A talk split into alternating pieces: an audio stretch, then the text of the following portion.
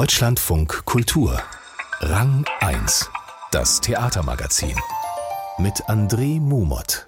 Adelante heißt auf Deutsch vorwärts und ist auch der Titel des Festivals für Iberoamerikanisches Theater, das heute Abend in Heidelberg in seine dritte Ausgabe startet.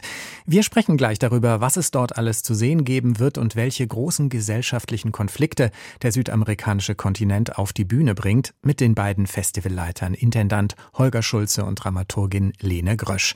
Außerdem schauen wir uns ein kleines Liebhabertheater in Thüringen an. Das bietet eine Art Zeitmaschine in die Epoche von Goethe und Schiller, muss nun aber um sein Weiterbestehen kämpfen. 2017 ist es in Heidelberg aus der Taufe gehoben worden, das Adelante Festival für Iberoamerikanisches Theater. Ab heute findet es zum dritten Mal statt.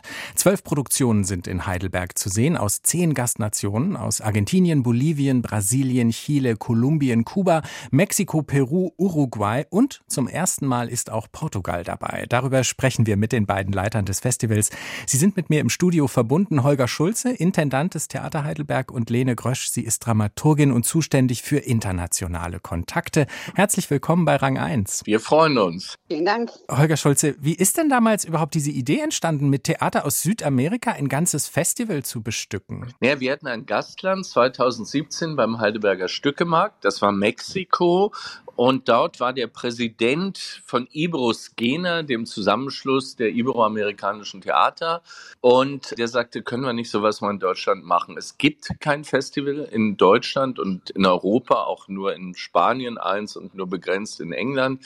Und das wäre doch wirklich wichtig, diesen vergessenen Kontinent auch in den Fokus zu rücken. Und dann sind Frau Grösch und ich losgereist zu den Goethe-Instituten, zu den Theatern, zu Festivals und haben einfach festgestellt, festgestellt, dass dort eine wirklich großartige Theaterlandschaft, eine, die auch, finde ich, von der wir viel lernen können, existiert. Und dann haben wir jetzt die dritte Ausgabe dieses Festivals. Zehn Länder sind dabei, ich habe sie schon aufgezählt und man kann das ja wahrscheinlich nicht verallgemeinern. Aber insgesamt so Ihre Eindrücke, Sie haben es eben schon angedeutet, wie ist denn in diesen Ländern das Theatersystem insgesamt aufgestellt? Welche Bedeutung haben da Bühnenproduktionen? Ist das überhaupt in irgendeiner Weise mit dem deutschen Theatersystem vergleichbar? Aus meiner Sicht ist es eine ganz andere Art. Es sind äh, viele freie Gruppen, es gibt ganz wenig staatliche Theater, also die Systeme unterscheiden sich.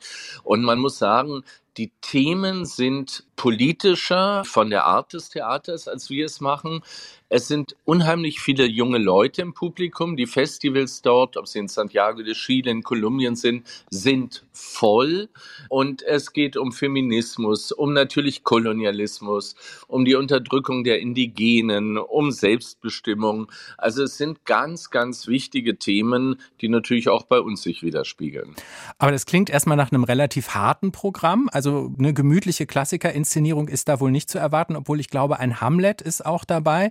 Ist es wirklich sozusagen die Kernaufgabe des Theaters in diesen Ländern, sich mit den gesellschaftlichen Missständen auseinanderzusetzen, Frau Grösch? Ich glaube, das ist eine Kernaufgabe, die die KünstlerInnen alle extrem gerne annehmen. Also wir haben mit Menschen zu tun, die da mit sehr, sehr vielen Krisen in ihren jeweiligen Gesellschaften umgehen müssen. Und Kunst ist, glaube ich, für sie eine Form der Opposition in der Gesellschaft. Und das greifen diese Künstlerinnen und Künstler auf und bringen wirklich drängende, dringende, wichtige Themen auf die Bühne und machen das aber auch auf eine Art, die ästhetisch faszinierend ist, die ganz eindrucksvoll ist und die sehr lustvoll ist. Und das ist, glaube ich, eine Mischung, die es für uns auch sehr greifbar und sehr erfahrbar macht. Sie waren ja auch selbst vor Ort, haben sich die Produktionen zum Teil angeschaut.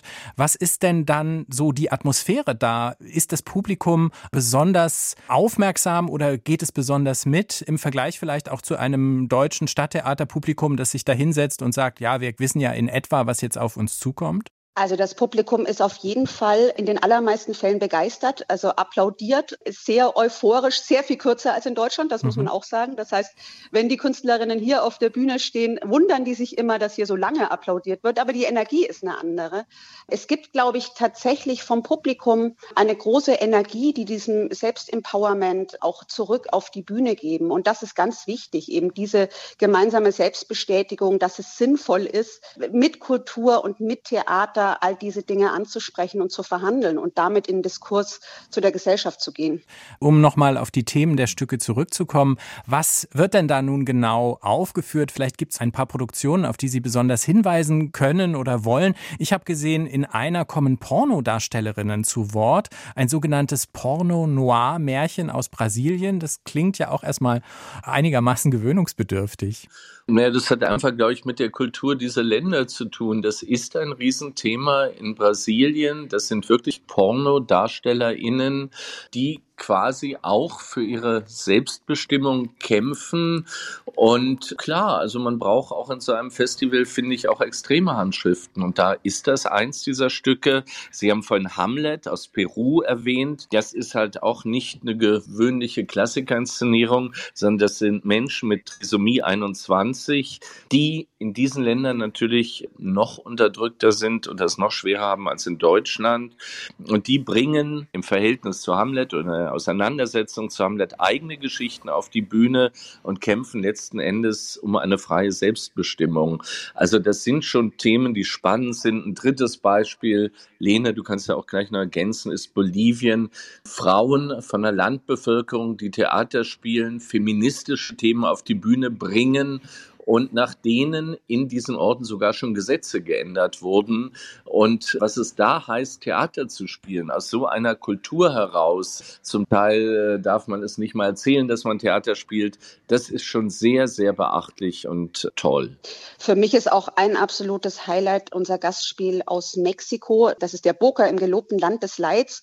Und darin geht es um die Suche nach Identität und nach der Zukunft von Jugendlichen in Mexiko angesichts von Volk vollkommen normalisierter Narkogewalt, die eben die Gesellschaft bestimmt. Die Gewalt der, der Drogenbringer, der Drogenkartelle. Exakt, genau. Und die Tatsache, dass einfach immer wieder Menschen ermordet werden, dass immer wieder Menschen einfach verschwinden, deren Leichen nie aufgefunden werden. Und der Regisseur Victor Hernandez greift dabei traditionelle Mittel auf, zum Beispiel Kumbia, ein Volkstanz oder auch Elemente des Karnevals. Und er verbindet dann diese Mittel mit ganz großartigen Bildern von Glaube, von Magie, von Gewalt und gleichzeitig eben auch auch liebe. Das ist ein sehr, sehr empathischer, bildgewaltiger und faszinierender Theaterabend. Wie hat sich denn das Festival hin zu dieser dritten Ausgabe verändert? Ja, ich glaube, wir hatten natürlich dieses Mal die Corona-Zeit dazwischen und wir waren tatsächlich unsicher, wie die iberoamerikanische Theaterszene darauf reagiert, weil die Szene eben vorwiegend aus freier Szene besteht. Das heißt, die Bedingungen für die KünstlerInnen dort waren noch sehr viel prekärer und härter ähm, als hier in Deutschland. Und wir freuen uns wahnsinnig, dass wir dann wieder hinreisen konnten und eben wirklich tolle Gastspiele da vorgefunden haben und dachten, die iberoamerikanische Theaterszene ist da wahnsinnig gut aus dieser Krise rausgekommen. Und das ist vielleicht auch was, was man von den KünstlerInnen dort lernen kann. Die haben diese Krisen in ihrer eigenen DNA und wissen, wie sie damit umgehen können und geben eben niemals auf. Die kämpfen einfach weiter, egal wie die Bedingungen sind. Und ich glaube, Argentinien ist da ein ganz gutes Beispiel, wo jetzt ein ultrarechter Präsident Millet gewählt wurde, was massive Konsequenzen für die Kulturwelt dort haben wird. Das heißt, da ist das Ministerium für Kultur schon mit drei anderen zusammengelegt worden. Und das bedeutet, dass das eigentliche Kulturministerium zu einer Art von Sekretariat degradiert wurde. Das sind massive Kürzungen. Und das neue Ministerium heißt, und das finde ich natürlich schon sehr zynisch, heißt Ministerium für Humankapital. Mhm. Mehr muss man, glaube ich, nicht sagen. Die Menschen dort haben wirklich sehr schwierige Bedingungen. Warum ist diesmal Portugal zum ersten Mal mit dabei? Gibt es dafür einen bestimmten Grund? Der Grund ist ganz einfach, dass sie bisher noch nie dabei waren und dass wir uns auch auf jeden Fall als Ziel gesetzt haben, diesmal Portugal einzuladen und uns da sehr intensiv bemüht haben, auch auf Festivals waren, da einen Austausch gesucht haben und jetzt auch eine ganz tolle Produktion gefunden haben, die unser Festival eröffnet, also auch noch eine besondere Position bekommt.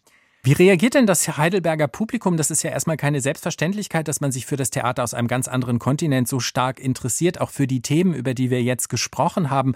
Wie sind denn da die Reaktionen vor Ort in Heidelberg? Naja, also man, man muss ja einfach sagen, mir fiel das eben nochmal ein, das Thema Kolonialismus, was uns, denke ich, auch heute mehr denn je angeht, ist natürlich ein Riesenthema, was auch in Iberoamerika ein Thema ist.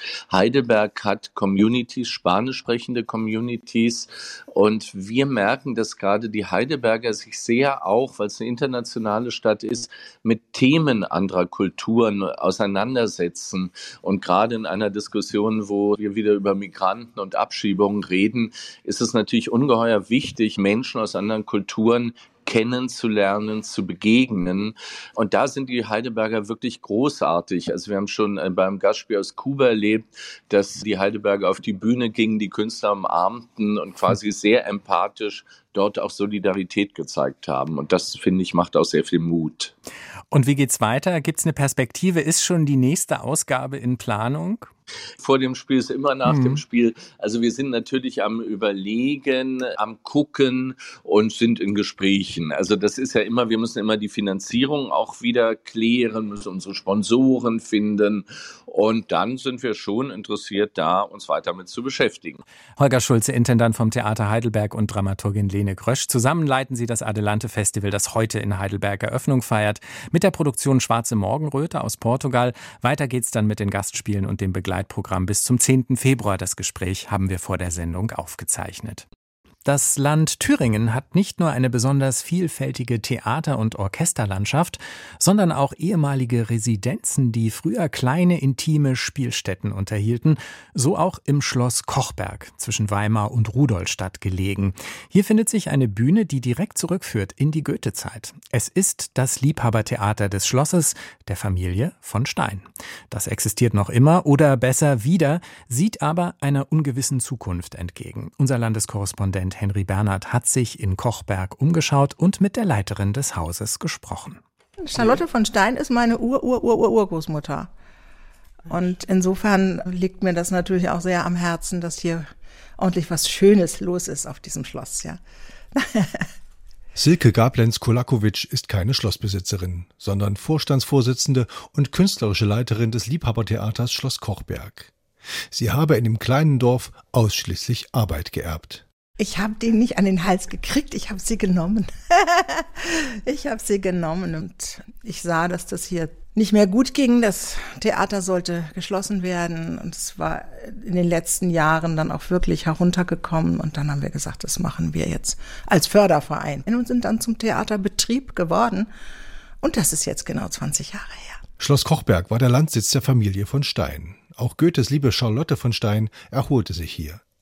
Das Liebhabertheater diente der Unterhaltung und Erbauung. In einer umgebauten barocken Orangerie direkt neben dem Schloss und dem malerischen Park, der selbst wie eine Landschaftskulisse wirkt. Das Konzept ist, am authentischen Ort Werke aus genau dieser Zeit, der Goethezeit, zu zeigen, und zwar so wie zur Zeit ihrer Uraufführung. Mit den historischen Instrumenten, mit Kostümen nach Vorlagen, entweder von Gemälden aus der Zeit oder aus dem Journal des Luxus und der Moden von Bertuch und mit der Schauspielgestik der Zeit.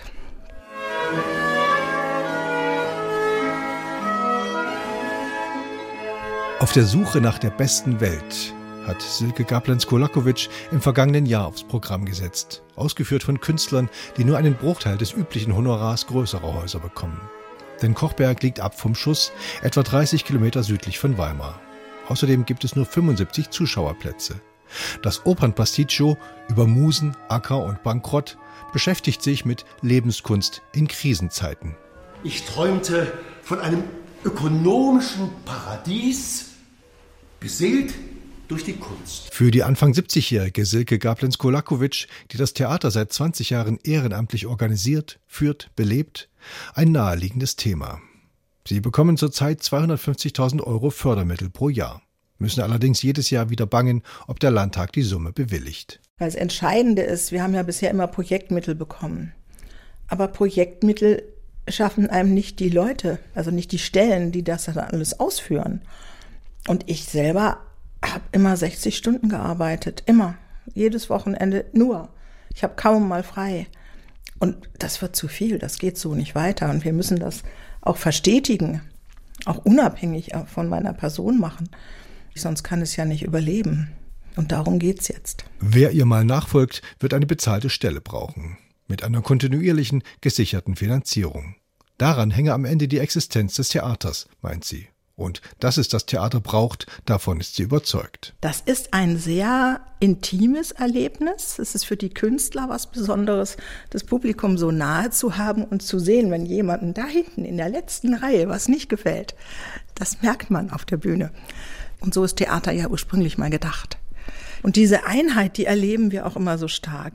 Und so bereiten wir diese Werke aus dem 18., frühen 19. Jahrhundert auf einerseits historisch und andererseits auf die Zeit jetzt bezogen. All die großen Themen, die klingen in den Werken von damals an.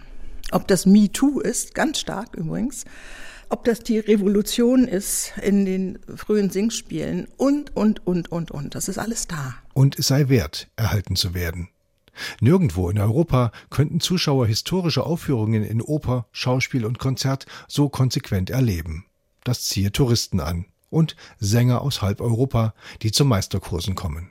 Wir haben das aufgebaut, 20 Jahre lang, mit aller Kraft und also wirklich unglaublich, hier war ja nichts mehr los. Und das muss man jetzt natürlich erhalten. Und es ist mir natürlich auch ganz wichtig, dass man das Werk meiner letzten 20 Jahre hier nicht einfach verschwindet irgendwann so klammheimlich. Hm. Und diese Abhängigkeit von einem Menschen, das geht so natürlich auf die Dauer nicht.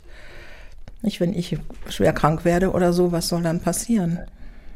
Zumal ich also selber das Gefühl habe, ich bin in einem Hamsterrad und ich kann keinen Fuß raussetzen, weil das dann stehen bleibt, das Rad. ja. Das Liebhabertheater Schloss Kochberg in Thüringen Henry Bernhard hat es für Rang 1 besucht. Die geniale Stelle. Und die hat heute Sibylle Peters für uns. Sie ist die künstlerische Leiterin des Hamburger Fundustheaters für Kinder und Jugendliche. Ihr großer Moment hat mit einem ganz besonderen und eigentlich eher unangenehmen Gefühl zu tun, der Peinlichkeit. Meine geniale Stelle ist aus einer Vortragsperformance von Joshua Sofair aus London. Das war eine Vortragsperformance über die Peinlichkeit, about embarrassment. Und da wird sehr akademisch über die Peinlichkeit gesprochen. Und nach einiger Zeit wendet sich dann der vortragende Joshua Sofer zum Tafelbild und man stellt fest, dass sein sehr förmlicher, dreiteiliger Anzug hinten offen ist und man sieht quasi direkt auf sein Hinterteil.